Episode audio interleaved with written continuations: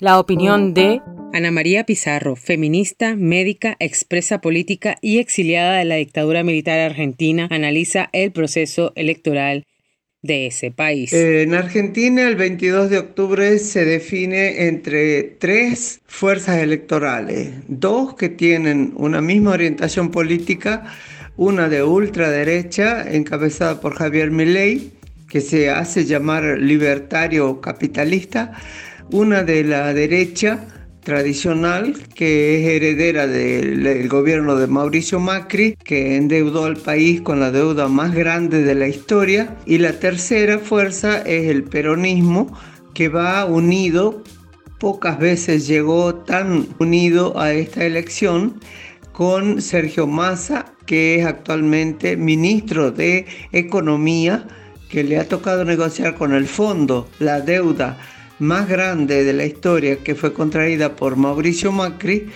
y que el actual gobierno no desconoció, sino que lamentablemente la reconoció y están en una negociación en donde el país eh, sufre las consecuencias de las presiones del fondo y de los condicionamientos del fondo. Entonces, lo que se define es dos modelos de país. El país neoliberal ultra neoliberal en donde se destruye el Estado, se destruyen las instituciones, se acaba completamente el apoyo a las mayorías que son pobres, que han quedado empobrecidas en ocasión de la deuda,